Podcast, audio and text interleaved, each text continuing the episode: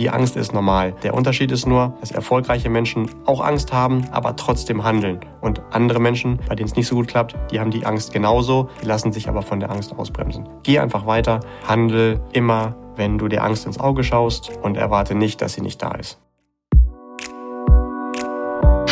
Herzlich willkommen bei Financial Health, dem Podcast für deine finanzielle Gesundheit. Freue dich auf spannende Inspirationen und leicht umsetzbare Financial Lifehacks für dein privates Finanzmanagement. Es erwarten dich wertvolle Impulse, wie du das Thema Geld und Finanzen zu einer begeisternden, fantastischen und runden Kraft in deinem Leben machst. Schön, dass du da bist und vielen Dank für deine Zeit und danke für dein Interesse. Es freuen sich auf dich der wunderbare Julian Krüger und die faszinierende Amelie Lieder.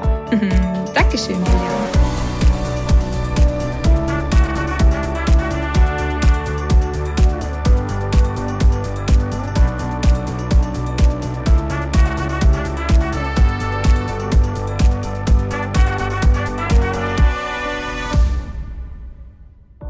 Heute ist das Thema, wie kommt man eigentlich zu Geld bzw. zu finanzieller Sorglosigkeit. Ähm, da gibt es ja verschiedene Wege oder verschiedene Möglichkeiten. Man kann entweder reingeboren werden, man erbt ganz toll oder man erarbeitet sich das Ganze selber. Und genau mit dieser Variante wollen wir uns heute beschäftigen. Denn wir nehmen immer mal wieder wahr, dass jemand sagt, hm, ach, ich muss mich gar nicht mit dem Thema Geld beschäftigen, weil ich habe ja eh keins. Dass es aber irgendwie genug Reiche, wenn man das jetzt mal so ganz plump so ausdrücken darf, arm und reich, ähm, dass es genug Reiche gibt, die mal arm gestartet haben, das vergisst man manchmal so ein bisschen. Und wir wollen heute gar nicht so sehr fachlich sprechen, sondern eher uns mal, gerade auch Julians Lieblingsthema der Psychologie ähm, widmen und einfach mal so ein bisschen gucken, okay, wie kann man denn das Mindset vielleicht dahingehend so ein bisschen unterstützen, vermögen zu werden? Wie kann man seine Segel setzen? Genau, lass uns damit doch gerne einfach mal starten. Julian, wenn du einen Tipp hast, wie macht man denn ein kleines Vermögen? Ja, das ist total einfach. Ein kleines Vermögen machst du, indem du im Großen startest. Ah, mhm. Ja. Also Nein. reich. Spaß beiseite. Natürlich ist das Wichtigste das richtige Mindset, also die passenden Programmierungen oder Glaubenssätze.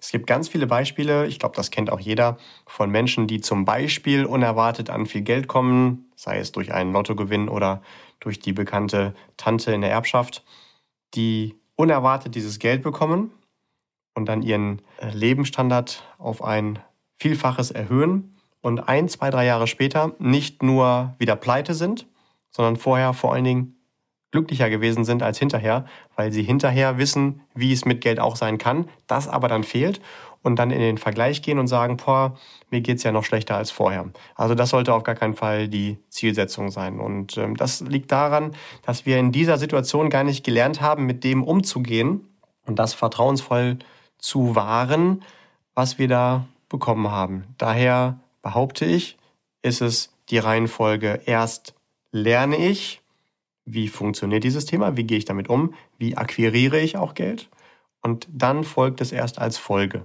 Ich sollte nicht darauf hoffen, dass das Universum mir irgendwo Geld hinzaubert und dann kann ich automatisch auch damit umgehen. Es ist eher schwierig, diese Verantwortung dann zu tragen und in der Regel führt das dann zum Gegenteil. Ich fände die Programmierung aber schon schön, wenn ich darauf warte, dass das Universum mir einfach Geld schickt. Also das fände ich schon auch irgendwie smart. Ja, das verstehe ich auch. Und du kannst ja auch darauf warten, die Wahrscheinlichkeit spielt aber dagegen. Und äh, es gibt halt zwei Möglichkeiten. Entweder du sagst, ich sitze da und meditiere darüber, wie ich äh, schnell den gewünschten Batzen Geld vom Himmel in meinen Schoß gefallen bekommen, bekomme. Das kann ja auch funktionieren. Oder du gehst halt den zweiten Weg, der eine höhere Wahrscheinlichkeit hat, der funktioniert, dass du dir einen Plan machst und lernst, wie es funktioniert. Denn tatsächlich ist das wie Kuchenbacken. Da gibt es ein Rezept und wenn du dem folgst, dann funktioniert's. Und wenn du dann aber natürlich sagst, hm, ja, Mehl mag ich nicht so gerne. Ich nehme anstelle von Mehl mal lieber Zucker, der ist eh noch süßer. Dann kannst du das schon machen, aber erwarte nicht, dass das gleiche Ergebnis bei rauskommt wie bei denjenigen, die den Kuchen gebacken haben, den du gerne hättest und Mehl verwendet haben. Ja, ein sehr schönes, anschauliches Beispiel. Jetzt hast du ja gerade schon davon gesprochen, äh, sich einen Plan machen. Jetzt wollen wir das ja gar nicht so sehr fachlich ähm, aufdröseln. Was gehört denn dazu? Also welche Fragen sollte ich mir denn stellen? Um finanziell erfolgreich zu sein, glaube ich, sind zwei Dinge notwendig. Natürlich solltest du einmal einen, ich nenne es mal eher kognitiven Plan haben, um den folgen zu können. Darunter ist aber noch wichtiger zu wissen, welche Programmierungen habe ich überhaupt und wie wichtig ist mir das Erreichen des Ziels. Wenn es kein wirkliches großes Why oder Warum gibt, dass ich finanziell erfolgreich sein will oder dass ich, wenn ich vielleicht negative, unbewusste Programmierung mit dieser äh, Erreichung des Ziels verknüpfe, dann brauche ich erst gar nicht einen Plan haben, um dahin zu kommen, weil ich mich immer wieder wahrscheinlich unbewusst sabotieren werde, dass ich das Ziel nicht erreiche. Ein Beispiel kann zum Beispiel sein, welche Programmierung habe ich denn mit dem Wort die Reichen? Also ich zum Beispiel finde das gar nicht so besonders attraktiv, diese Formulierung. Für mich heißt es eher vermögend sein, weil die Reichen ist ganz oft auch in der Bevölkerung eher negativ programmiert. Und willst du dann dann überhaupt dazu sein? Also da solltest du genau wissen, wie formulierst du das denn, damit es überhaupt für dich auch eine runde, stimmige Sache ist. Mhm. Ja, finde ich ganz gut. Vielleicht ist es auch noch gut, sich die Frage zu stellen, okay, welche Rolle spielt Geld für mich denn eigentlich? Weil du hast gerade von diesem Why gesprochen und was, mh, hm, vielleicht kannst du da auch gleich nochmal was, was zu sagen. Was kann denn dieses Why alles sein? Denn es ist ja völlig okay, wenn man sagt, boah, Geld spielt für mich zum Beispiel gar nicht so eine, so eine, so eine große Rolle. Klar, es soll irgendwie da sein, aber ich brauche jetzt nicht, weiß ich nicht, ich brauche nicht den Q8, mit dem ich durch die Gegend fahre und ich brauche nicht das große Haus und ich brauche auch keinen Pool im Garten oder ich brauche überhaupt gar keinen Garten oder wie auch immer. Ähm, das ist ja völlig in Ordnung, aber ich glaube, man sollte sich schon bewusst sein, dass gerade dann es ja vielleicht auch umso mehr von Interesse ist für einen selber, dass auch in Notsituationen Geld auch dann keine Rolle spielt. Also nicht nur im Sinne von, was kann ich mir alles leisten, sondern auch, ähm, wenn es mal eng ist, dass ich mich auch dann mit der Thematik gar nicht so unendlich auseinandersetzen will. Hast du vielleicht noch andere Beispiele dazu, was dieses Why alles sein kann? Zwei Dinge fallen mir dazu ein. Ich greife erstmal nochmal ganz gerne deinen Q8, auch wenn wir jetzt hier keine Autowerbung machen wollen, nochmal wieder auf. Ähm, Aber schon ein schönes erst, Auto. kann ich nicht beurteilen, ich fahre aktuell keinen. Ähm, ja, was ich mir als erstes mal fragen sollte, sage ich, nehmen wir jetzt mal den Q8 als ein Beispiel, sage ich, das ist kein Auto, was ich brauche, weil ich es wirklich nicht attraktiv finde? Oder sage ich das deswegen, obwohl ich ihn vielleicht auch attraktiv finde, um mir aber einzureden, es macht, also es ist nicht notwendig, vielleicht Dinge zu tun, die außerhalb meiner Komfortzone sind, von denen ich weiß, ich müsste sie tun, um dahin zu kommen. Ne, also aus welcher Qualität heraus sage ich, ich möchte das nicht. Sagen wir mal ähm, viel plakativeres Bild, eine Badewanne voll Hundescheiße, wenn ich das so sagen will. Das will wahrscheinlich wirklich keiner haben. Aber wenn ich anfange, Dinge, die ich eigentlich gerne hätte, mir einzureden, dass ich sie nicht gerne hätte, dann spiele ich selbst psychologische Tricks. Also erstmal da zu gucken, was ist da los. Ähm, also sage ich, zusammengefasst, ich möchte nicht vermögend sein, weil ich in Wirklichkeit faul sein möchte und mich nicht außerhalb der Komfortzone bewegen möchte, um das zu tun, um das Geld zu haben.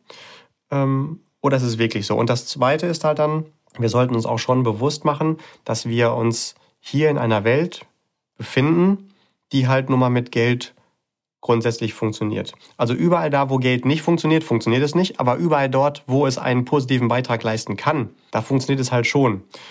Und ich halte es nicht für notwendig zu sagen, ich will der reichste Mensch auf diesem Planeten sein und schon mal gar nicht der reichste Mensch auf dem Friedhof.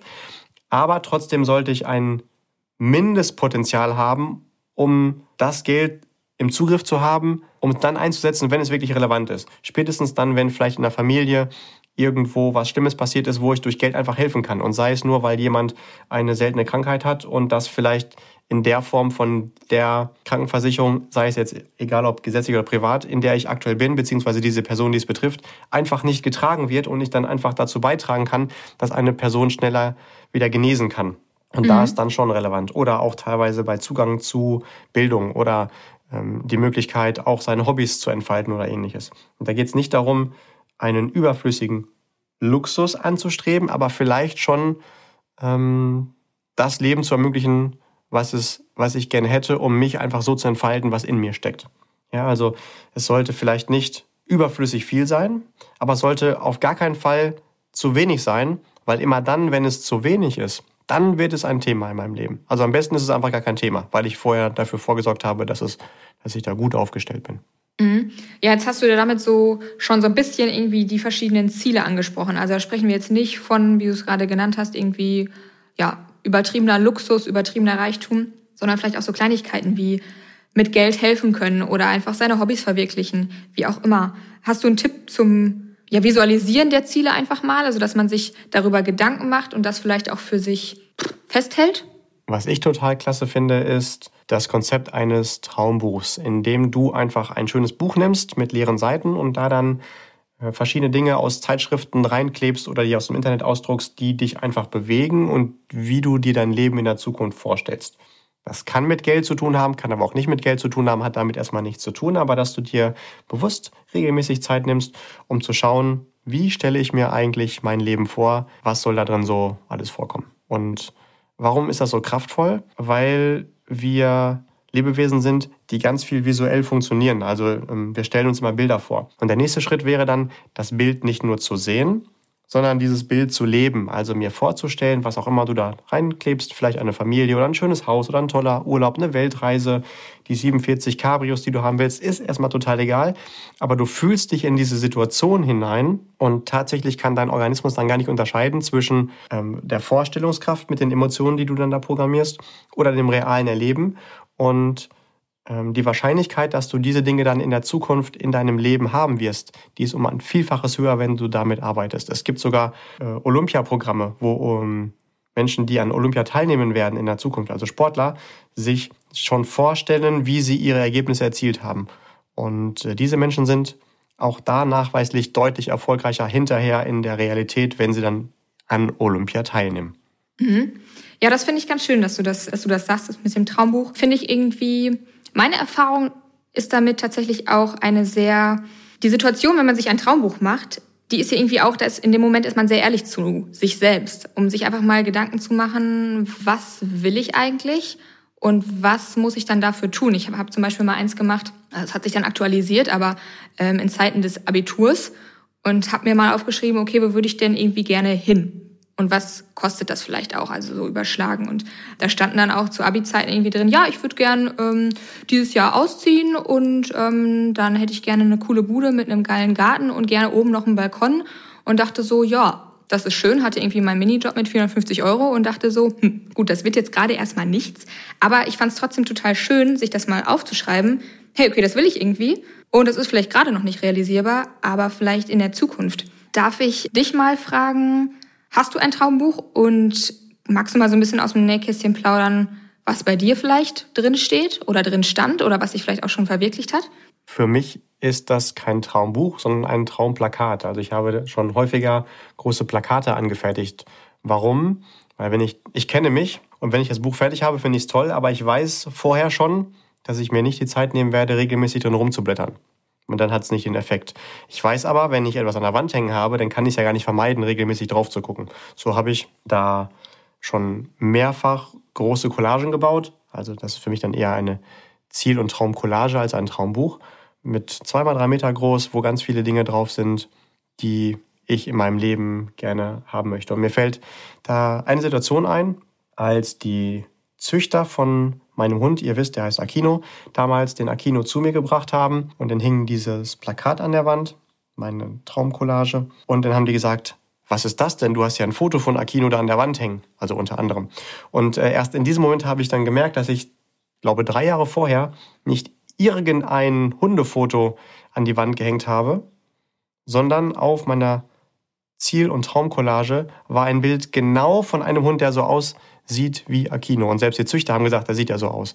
Also das ist tatsächlich etwas, was sich dann später in deinem Leben äh, manifestiert, ohne da jetzt vielleicht äh, auf die ähm, Energien, die da im Hintergrund entstehen könnten, genauer darauf einzugehen. Und das ist mir nicht nur mit dem Hund passiert, sondern schon mit vielen anderen Dingen auch. Einmal war es tatsächlich so, da das heute nicht mehr so, aber äh, damals wollte ich gerne ein Cabrio haben und dann war dann Cabrio dann tatsächlich dann auch da drauf und ähm, auch ich glaube zwei Jahre später war es dann so, dass ein Cabrio seinen Weg in mein Leben gefunden hat. Es war dann ein anderes, aber es war dem, was ich da drauf hatte, gar nicht so weit entfernt.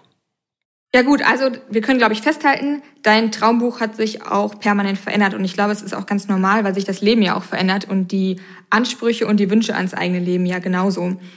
Mm, jetzt konntest du dir zum Beispiel den Wunsch mit Aquino ja relativ schnell erfüllen. Wie viel Zeit sollte ich mir denn geben oder sollte ich denn mitbringen zum Erfüllen seiner Wünsche? Das hängt natürlich auch davon ab, wie groß diese Wünsche sind. Und ich glaube, es ist auch gar nicht so wichtig, sich mit dieser Zeit zu beschäftigen. Natürlich wollen wir alles immer, und zwar sofort. Da kann ich mich auch gut wiederfinden. Aber letztendlich ist es doch auch egal, ob ich mein Ziel heute erreiche oder morgen oder in einem Monat oder in einem Jahr. Wichtig ist einfach nur, dass ich gehe. Und wenn ich einen Schritt vor den anderen setze, dann ist es egal, wie lange dieser Weg ist, den ich da vor mir habe. Ich werde ankommen. Wichtig ist einfach nur, dass ich gehe und dass ich unterwegs bin und dass ich da weiterarbeite. Mhm. Ja, das ist ganz schön, äh, dass du das so äh, betitelst. Wenn du das Ganze auf eine Sache runterbrechen dürftest, also was das Thema Mindset angeht, was wäre das denn? Eine Sache, glaube ich, unterscheidet sich ganz deutlich von Menschen, die finanziell erfolgreicher sind und denen, die da eher Herausforderungen gegenüberstehen. Und zwar die Programmierung nicht, dass ich sage, sobald ich Geld habe, fange ich an, mich darum zu kümmern, sondern ich fange heute an, mich mit dem Thema auseinanderzusetzen und daran zu arbeiten, meine finanziellen Ziele äh, greifbar zu machen. Also nicht, ähm, sobald ich reich bin, kenne ich mich mit Geld aus und äh, fange auch an, das zu managen, sondern da, wo ich heute stehe, da fange ich an und glaube fest daran, dass ich das auch erreichen kann. Und damit wird es eine selbsterfüllende Prophezeiung, denn weil ich ja anfange, komme ich dann hinterher auch da an, dass ich hinterher finanziell erfolgreich bin. Ja, oder eben auch umgekehrt, ne? Wenn man nicht anfängt, dann ähm, wird, man, e-, wird man eben auch damit nicht finanziell erfolgreich. Ja, und dann hast du natürlich auch die Bestätigung, dass sich nur reiche Menschen mit Geld beschäftigen. Das ist so. Oder, ja, das stimmt, genau. Ähm, ich kenne so ein schönes Bild. Da steht ein Jongleur auf der Bühne und man schaut so von hinten und man sieht, wie vor dem das Publikum äh, diesen Jongleur feiert und applaudiert. Was man aber nicht sieht ist, beziehungsweise was wir sehen, aber das Publikum nicht, der Jongleur ist ähm, eine Treppenstufe äh, auf die Bühne gegangen, hinter ihm. Und auf diesen Treppenstufen liegen Dutzende zerdepperte Tellerscheiben, mit denen er dann auf der Bühne jongliert. Das äh, ist ein schönes Bild und zeigt auf jeden Fall, dass wir immer nur das Ergebnis von jemandem sehen, aber nicht den Weg. Mm, und mm. Äh, da mag ich den Spruch sehr, sehr gerne. Every master was once a disaster. Ne? Also du, äh, das geht gar nicht anders, als dass du ähm, erst in einem, in einem Desaster startest, bevor du in irgendetwas ein Master bist. Weil nur dann weißt du, was nicht funktioniert. Also das mhm. ist nicht schlimm, sondern der, der wertvollste Teil von Erfolg ist Scheitern. Es ist nicht das Gegenteil davon. Stimmt, das hast du mir auch mal, als wir zusammengesessen haben, hast du irgendwie ganz schön gesagt, ich gehe von Scheitern zu Scheitern zu Scheitern. Und dann dachte ich, ja so, das hört sich ja gut an. Aber im, im Ende steckt da natürlich ganz, ganz viel Wahres drin im Kern, klar. Du darfst nur Scheitern nicht mit Kapitulieren gleichsetzen, sondern Scheitern mit Lernen und Vorwärtskommen. Mhm. Jetzt das zum Thema Mindset und darum soll es ja auch heute in dieser Folge gehen. Aber ich würde gerne einmal ein bisschen doch fachlich werden. Was ist dann so das Basiswissen, was du irgendwie mit dir an die Hand geben, geben würdest? Kannst du dazu was sagen? Ja, ich glaube, es gibt zehn goldene Regeln langfristig erfolgreichen Vermögensaufbaus. Äh, das ist teilweise Programmierung, teilweise aber auch wirklich handfestes fachliches Wissen. Und wen das interessiert, der hört gerne mal in unsere Folge rein, die auch genauso heißt, die zehn goldenen Regeln für Vermögensaufbau oder um finanziell langfristig erfolgreich zu sein. Einfach hier in der Playlist mal ein bisschen durchscrollen, da ist das erwähnt. Und da wird hinterher jeder auch sagen, oh, das ist ja gar nicht so kompliziert. Man muss gar nicht intelligent dafür sein, nur so ein ganz kleines bisschen clever. Mhm. Ja, ganz, ganz schön gesagt. Okay, also einfach der Verweis auf die anderen Folgen und sich da vielleicht auch so ein bisschen das fachliche Wissen dazu abzuholen. Ja, und wo wir vielleicht auch noch mal äh, bei den anderen Folgen sind, wieder der Bezug zu dem Thema Programmierung. Es gibt grundsätzlich vier verschiedene Arten von Menschen im Umgang mit Geld. Und da gibt es eine Folge, die sich damit beschäftigt, die heißt Finanzzoo. Ganz kurz zusammengefasst, da gibt es einmal den Strauß, der sagt, wenn es um das Thema Geld geht, da stecke ich einfach den Kopf in den Sand. Es gibt den Hamster, der sagt, ich äh, hamster alles, also ich mache mir die Backen voll und äh, ich äh, akkumuliere das, aber gebe das nie wieder aus. Dann gibt es den V, der sagt, ich möchte gerne mein äh, Gefiederkleid in der Sonne glänzen lassen und brauche ganz viel Luxus und äh, ich gönne mir was. Und dann haben wir noch das Mammut, was einfach sagt, ja, Geld ist überhaupt nicht wichtig, da kümmere ich mich einfach nicht drum, ich tue so, als ob es das nicht gibt und deswegen ist es halt ausgestorben. Das aber in der Gänze gerne nochmal in der Finanzzoo-Folge nachhören. Mhm. Gibt es denn irgendwas, wovor man in dem ganzen Bezug auch Angst haben könnte? Also was könnte so als Schlimmstes irgendwie passieren? Auf jeden Fall. Wir könnten zum Beispiel die Angst haben, das Geld, was ich mir bisher schon aufgebaut habe, das könnte ich ja wieder verlieren. Da darf ich tatsächlich jedem zurufen, egal mit wem ich arbeite als Finanzexperte, ob das jemand ist, der noch am Anfang vom Vermögensaufbau ist oder jemand, der schon wirklich ganz viel Geld aufgebaut hat.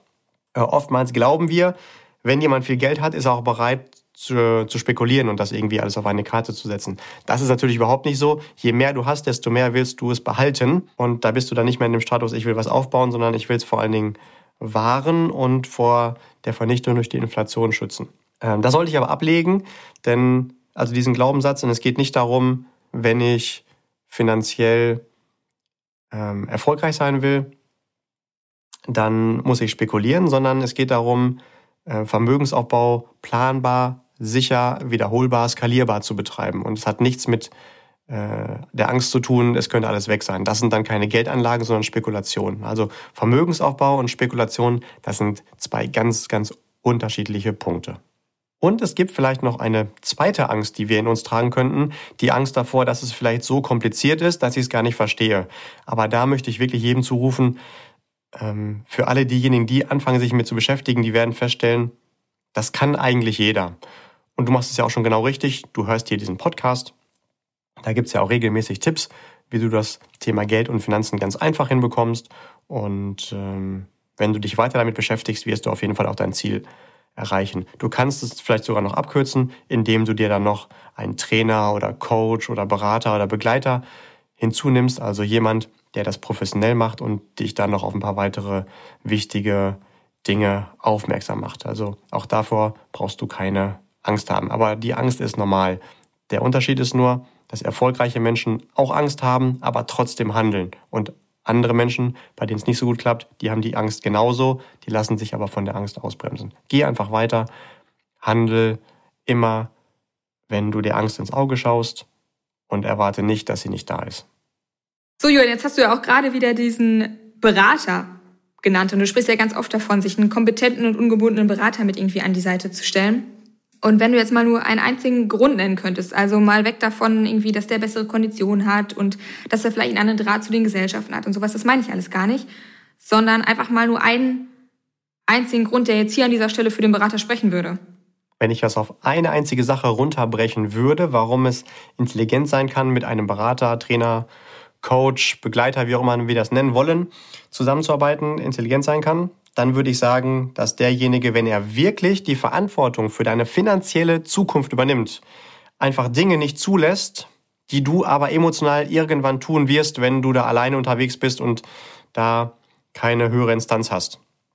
Das bedeutet vor allen Dingen, dass wenn du den Vermögensaufbau alleine betreibst, du dazu tendierst, ganz oft, das in ein oder zwei Töpfen zu betreiben, und zwar egal für welche Zwecke. Das heißt, du sparst fürs Auto, fürs Haus, für die Weltreise, für die Altersvorsorge, für dein passives Einkommen, für was auch immer, in nur ein, zwei Töpfen. Und dann wirst du irgendwann in irgendeine Situation kommen, wo du sagst, ha, ich nehme das jetzt mal alles wieder raus. Oder, oh, es entwickelt sich jetzt gerade nicht so gut und deswegen nehme ich es raus. Und ein wirklich guter Berater, der wird das dann aber nicht zulassen, weil er erstens dir den Tipp gibt, vorher verschiedene Töpfe schon anzugehen. Und er wird es auch nicht zulassen in einer Situation, wo es sich in dem Moment vielleicht finanziell nicht gut anfühlt. Ähm, wird er dir nicht zulassen, dass du das Geld rausnimmst mit Verlust, sondern ganz im Gegenteil, wahrscheinlich eher dich auffordern, jetzt ist eine richtig geile Chance, nochmal nachzukaufen, um langfristig davon noch mehr zu partizipieren. Also es ist jemand, der das nicht zulässt, was du intuitiv tun würdest. Und die meisten Menschen sagen an dieser Stelle dann, ja, das weiß ich, das glaube ich, aber ich werde es nicht tun.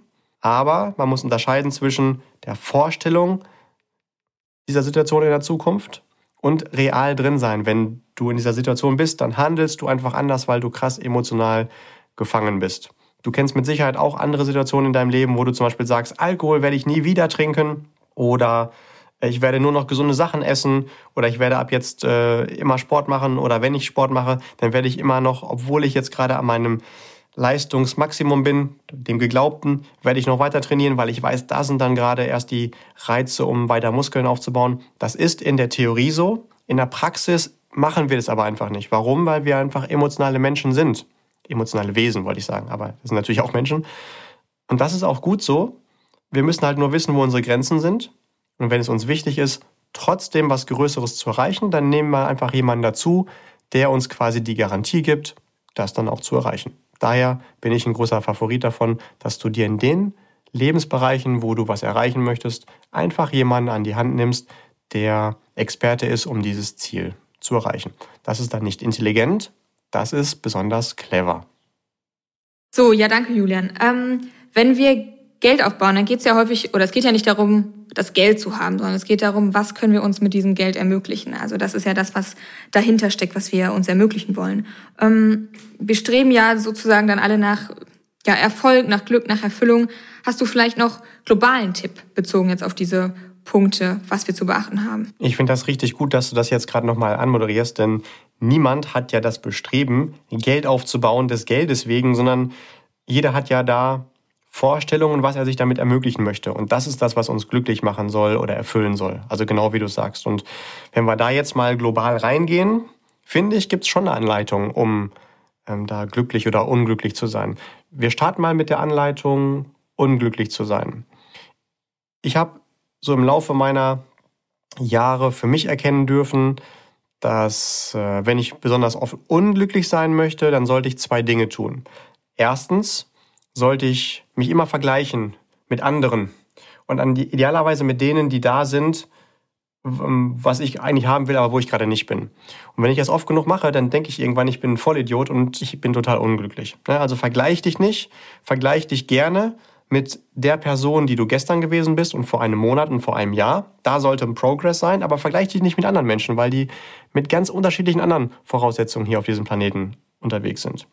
Und das Zweite, was du machen darfst, um besonders schnell unglücklich zu sein, ist, lege den Fokus unbedingt auf die Dinge, die nicht funktionieren und die äh, du nicht haben möchtest. Als Beispiel, wir haben vorhin von dem Jongleur gesprochen. Wenn der sich die ganze Zeit darauf fokussiert, wie oft ihm die Teller runtergefallen sind und wo sie da alle liegen und die ganzen Scherben und nicht darauf fokussiert, wie es irgendwann mal sein soll, wie es aussieht, wenn er zu Ende jongliert hat, dann wird er wahrscheinlich das nie schaffen, so lange durchzuhalten, bis es funktioniert, weil er immer nur die Bestätigung dafür bekommt und sieht, was nicht funktioniert. Also du darfst das gerne anerkennen als deinen Lernfortschritt, aber niemals darauf fokussieren, oh, es funktioniert ja alles nicht.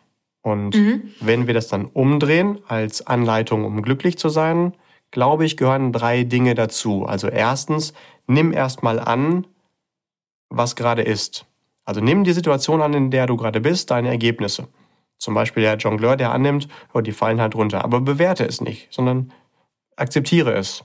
Zweiter Schritt ist dann, Fokussiere dich auf Wachstum. Im Universum ist entweder alles am Wachsen und Expandieren oder am Sterben. Es gibt nicht Halten. Ganz einfach in Geld gesprochen, wenn du zum Beispiel 100 Euro hast und versuchst, die zu halten, dann bleibt die Zahl 100 vielleicht bestehen. Abgesehen davon, dass du natürlich ab und zu auch mal Geld ausgibst. Aber mal angenommen, du würdest es nicht tun, die Zahl 100, die bleibt stehen, aber durch die Inflation wird es trotzdem vernichtet. Also du solltest immer Wachstum anstreben. Deines Geldes genauso, also und ganz wichtig, dafür bin ich auch berühmt, äh, das Wachstum deines Geldes oberhalb der Inflation. Ähm, aber natürlich auch deinen eigenen Wachstum. Also beschäftige dich damit, in allen Dingen, die es so gibt, in allen Lebensbereichen immer vorwärts zu kommen. Also ähm, betreibe weiter Sport, beschäftige dich mit Ernährung, beschäftige dich damit, dich als Person, als deinen Charakter weiterzuentwickeln, entwickel die Beziehung zu den anderen Menschen, mit denen du in Interaktion stehst, weiter auf ein anderes Niveau, eine andere Qualität. Lerne dazu. Lerne auch natürlich im Umgang mit Geld. Äh, entwickel deinen Job, deinen Beruf, deine Berufung weiter. Werde da erfolgreicher, lerne neue Dinge. Auch da ist alles im Wachstum und im Wandel. Und dritter Punkt, ich glaube, das ist sogar das Wichtigste, um langfristig glücklich zu sein. Fokussiere dich auf Dankbarkeit. Wir haben vorhin schon über ein Traumtagebuch gesprochen. Du kannst auch parallel ein Dankbarkeitstagebuch führen, wo du am Ende des Tages fünf Dinge reinschreibst, auf die du wirklich auch mal glücklich und dankbar sein kannst. Beziehungsweise für die du dankbar bist. Ne? Das kann sein, danke dafür, dass ich gesund bin. Ähm, danke, dass ich mich heute mit tollen Menschen beschäftigen durfte. Danke, dass die Sonne schien. Ähm, danke, dass ich so weit gekommen bin. Also äh, mit Sicherheit sind 95 Prozent oder mehr in deinem Leben positiv, aber wir sollten es auch wahrnehmen und halt den Fokus eben nicht auf die 5 Prozent der negativen Dinge legen. Und damit ähm, kannst du dann zusammengefasst mit dem Annehmen, was ist, mit dem äh, stetigen Streben nach Wachstum und der Dankbarkeit ein Leben fühlen, führen, in dem du dich auch wohlfühlst. Ja, schöne Worte. Ich würde aber gerne noch einmal anknüpfen an das, was du am Anfang gesagt hast. Da hast du ja gesagt, vergleiche dich nicht mit anderen. Und ich glaube auch, das ist total richtig und wichtig. Aber was ich finde, was einem total die Unterstützung ist, auch im Ausrichten des Mindsets da oder so, dass man auch da angelangt, wo man hinkommt, ist schon der Austausch mit Menschen, die dort sind, wo man vielleicht selber hin will. Was sind denn da so deine Erfahrungen oder hast du da auch Tipps oder irgendwie was, was du den Listener mit auf den Weg geben kannst? Du bist der Durchschnitt der fünf Menschen, mit denen du dich am häufigsten umgibst. Also da solltest du schon aufpassen, welche Eigenschaften haben denn diese fünf Personen und sind die denn auch da, wo ich irgendwann gerne mal hin möchte. Entscheidend ist mit dem Vergleichen, ich sollte mich nicht so vergleichen, dass ich dadurch heute demotiviert und unglücklich werde, weil das bei denen alles besser ist, sondern ich sollte das als Impuls nehmen, um zu sehen, was auch geht und als Bestätigung dafür, vor allem, dass es auch realistisch ist zu erreichen, weil alles das, was irgendjemand auf diesem Planeten schon mal erreicht hat, das kann ich dann ja auch, weil keiner ja doppelt so viel Intelligenz hat oder dreimal so viele Beine oder ähnliches.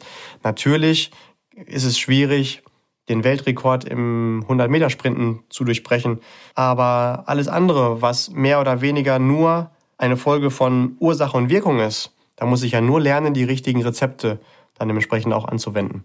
Und da darf ich es halt dann als Motivation nehmen, aber nicht als Bremse. Oh Mensch, der hat es, ich nicht, deswegen bin ich unglücklich. Oh ja, glaube ich, ganz wichtig, sich das hinter die Löffel zu schreiben. Mhm. Ja, prima. Dann glaube ich, dass wir doch mit der Folge schon einige schöne Mindset-Ansätze besprechen konnten. Und ich finde genau dieses Thema mit dem Traumbuch total schön. Nimm dir doch einfach mal die Zeit, lieber Listener, und setz dich hin und mach dir Gedanken, wie soll denn, was sollte denn in deinem Traumbuch stehen, wie soll dein Leben aussehen und ähm, probier's doch einfach mal für dich aus. Julian, hast du noch irgendwas, was du abschließend auf jeden Fall mit sagen möchtest? Was bei mir gut funktioniert ist, dass wenn ich etwas erreichen möchte, dass ich es mir auch verbindlich mache. Daher gerne an dieser Stelle die Einladung, jetzt unabgesprochen mit dir, Amelie, aber für diejenigen, die wirklich Lust haben, sich etwas verbindlich zu machen, zu erreichen und die sagen, wow, die Inspiration mit dem Traumbuch, die finde ich super, ist unsere Einladung. Ich nehme dich jetzt einfach mal mit ins Boot, Amelie.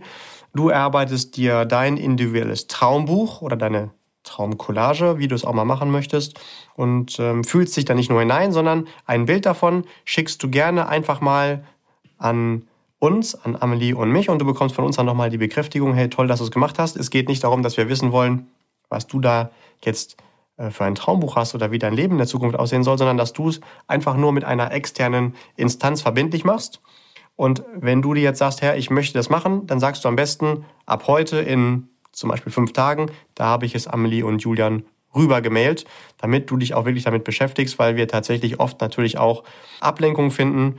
Das ist ja der schöne Unterschied zwischen dringend und wichtig. Wichtig ist das Traumbuch. Es ist aber auf gar keinen Fall dringend, weil es ist egal, zeitlich gesehen, ob du es heute machst oder übermorgen. Aber damit machst du es dir halt dann verbindlich. Wir freuen uns also auf ganz viele tolle Bilder per E-Mail. Unsere E-Mail-Adresse gibt's unten in den Show Notes.